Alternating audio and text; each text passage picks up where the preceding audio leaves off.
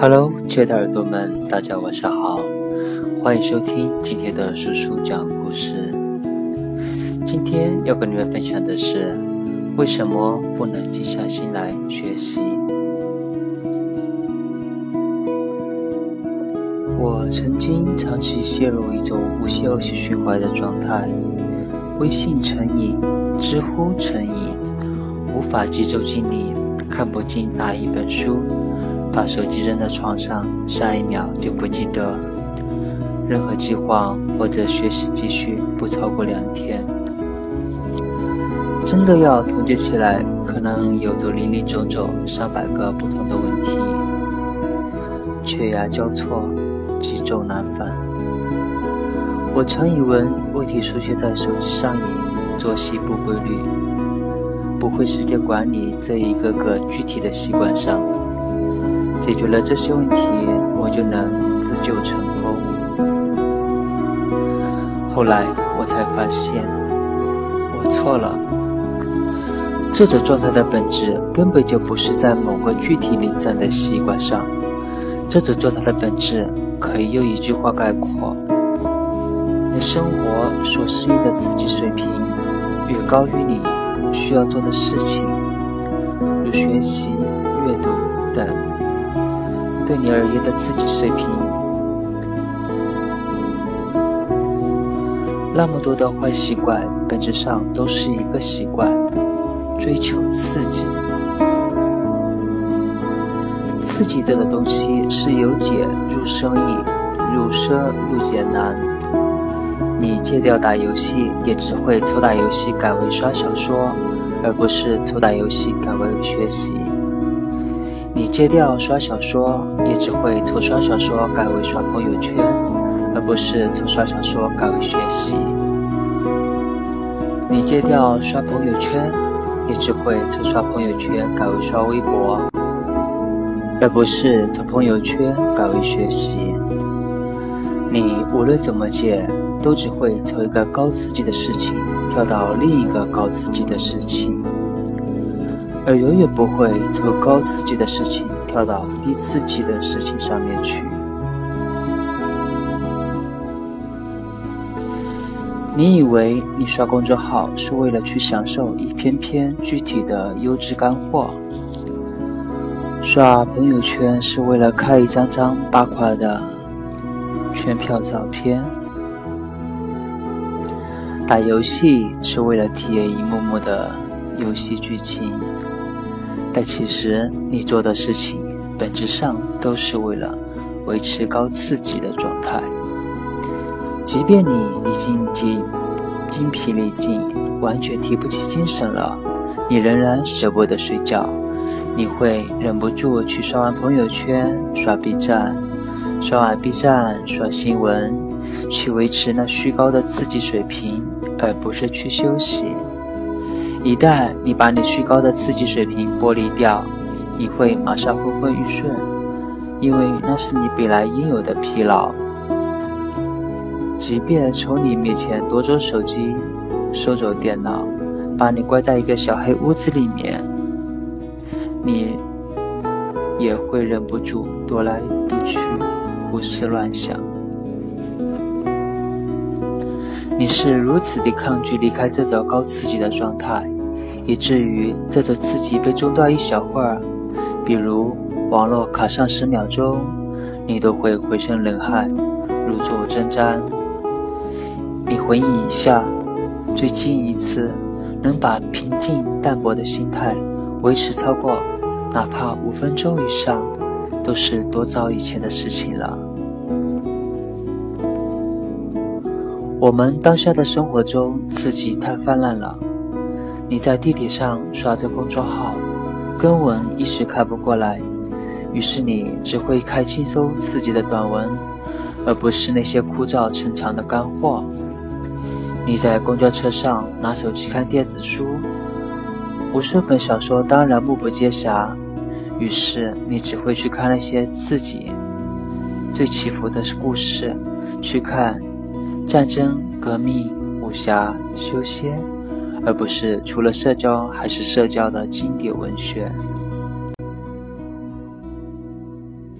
你躺在家里的床上刷朋友圈，一篇篇推手肯定懒得看完，于是你只会去看那些最吸引眼球的推文，而不是那些悠着无聊的生活状态。你的思维习惯就是这么被破坏的。在这个信息爆炸的时代，无数的作者都在尝试争夺你的注意力。你的眼前越来越不缺高刺激的事物，你越来越有资本去变得奢侈。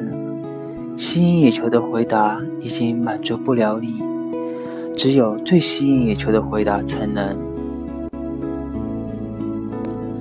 最吸引眼球的回答已经满足不了你，只有最最最吸引眼球的回答才能。凶杀和抢劫已经满足不了你，政治和战争才能。武侠恩仇已经满足不了你，拜帝王斗苍天才能。亡灵序曲已经满足不了你。一曲超人，那个大喊大叫的主题曲才能。这就像阳谷一样，越往后，越是只有那些最刺激的信息才能留在你的眼前。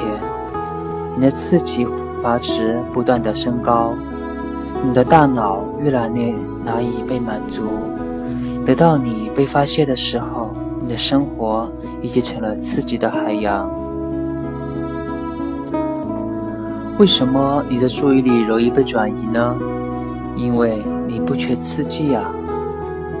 你看一篇文章，看不到刺激的地方，你马上就可以关掉，回另一篇刺激的继续看。玩一个游戏，玩到不刺激的地方，马上就可以换一个更刺激的继续打。你习惯了谁的刺激强？谁就马上能获得宠幸，谁不刺激了，谁就马上失宠的模式。于是，自己几乎就成了决定你注意力的归属的唯一因素。为什么你看不下去书，听不进去课呢？因为你不缺刺激呀。在绝大多数情况下，你读的书、听的课。本质上都是低刺激的信息流，而在最近脑海中全是高刺激的事物，刺激阀值变得极高的你，根本就无法忍受这种低刺激的枯燥。于是体现出来的现象，就是在低刺激的信息流中，你的注意力更容易随时滑落使记忆中高刺激的事物。比如上着课，突然想到了刚刚打的游戏。为什么你无法长时间做一件事情呢？因为你不缺刺激。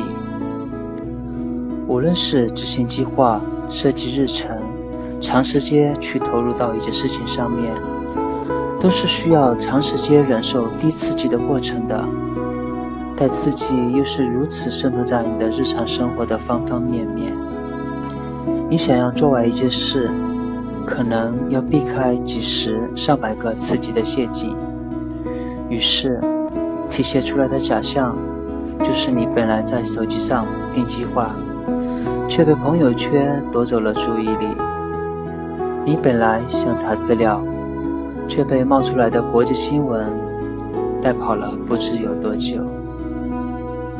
你的生活被自己设成了筛子。再也找不到完整的六十分钟，再也找不到连续两天以上的计划。为什么你的工作会如此不正常呢？因为你不缺刺激啊！处在高刺激的状态下，你是很难舍得去放弃高刺激而切换至低刺激的。即便你强行切换至低刺激状态。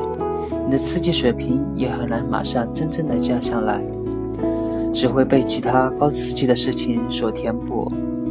于是体现出来的现象就是你在晚上玩手机、打游戏、刷新闻，刷到凌晨一两点，仍然舍不得睡觉。即便放下手机上了床，你也会在大脑中胡思乱想一堆刺激的事情，然后失眠，由此引起的疲劳又加重了自控力的缺乏，从而恶性循环。而这时的你毫不犹豫去知乎或者百度上翻立方，看到的却是一堆让你放下手机、写的游戏，给自己信心，每天定计划，这种治标不治本的建议。这就是我要写这篇文章的原因。所谓的刷小说、玩手机、打游戏。只是魔鬼的一千重幻意，真正的本尊乃是对高刺激事物的依恋。很多人看到这里就以为这篇文章的主旨是简单的高刺激就是坏，低刺激就是好，学霸都是适应低刺激的人。这个理解是错的。文章一共讲了两件事情：一。一个人所适应的刺激水平是一个长期全局变量，像是认知定律一样，难以在短期间越变的。二，并不是低刺激就能学习，而是你所适应的刺激水平。你目标对你而言的刺激水平的绝对值小。才更容易投入目标学习。可能对一个学霸而言，学习就是一件高刺激的事情，他适应了高刺激反而是一件好事。我说，你做的事情本质是为了维持低刺激状态，翻来覆去都是高刺激的事物，就是在说一点，你所做的事情变来变去。但你已经适应的节奏和刺激度是变化不大的。我说你在高刺激的状态下难以集中注意力，经常走神到高刺激的事物上，就是在说第二点。你想要的状态和你现在的状态刺激差别过大，强行改变状态后，刺激水平难以越变。所以才会走神到高刺激的事物上去。举个例子，你玩了一上午手机，对应的刺激度是五十，然后突然把你关到小房间里，只给你一本课本，适应这个条件对应的刺激度是三十，但由于刺激水平难以越变，你只会选择和你所适应的刺激度相匹配的事情。比如在书上画画，而这对应的刺激度是四十五。但如果你打了一上午游戏，对应的刺激度是七十。这个时候，就算你在房间里选择在书上画画，也很有可能画得极为烦躁，因为即使你去去做这个环境里最刺激的事情。也无法满足匹配上你所设计的刺激程度。这篇文章也就是这个意思。我也曾经说过，解决问题的第一步就是要知道我出了问题，然后找出问题的根源在哪里。关于如何静下心来学习，怎样调节适应刺激水平。与目标行为刺激水平，这个具体的方法论将会在后续的叔叔讲故事为你讲述。欢迎你的收听。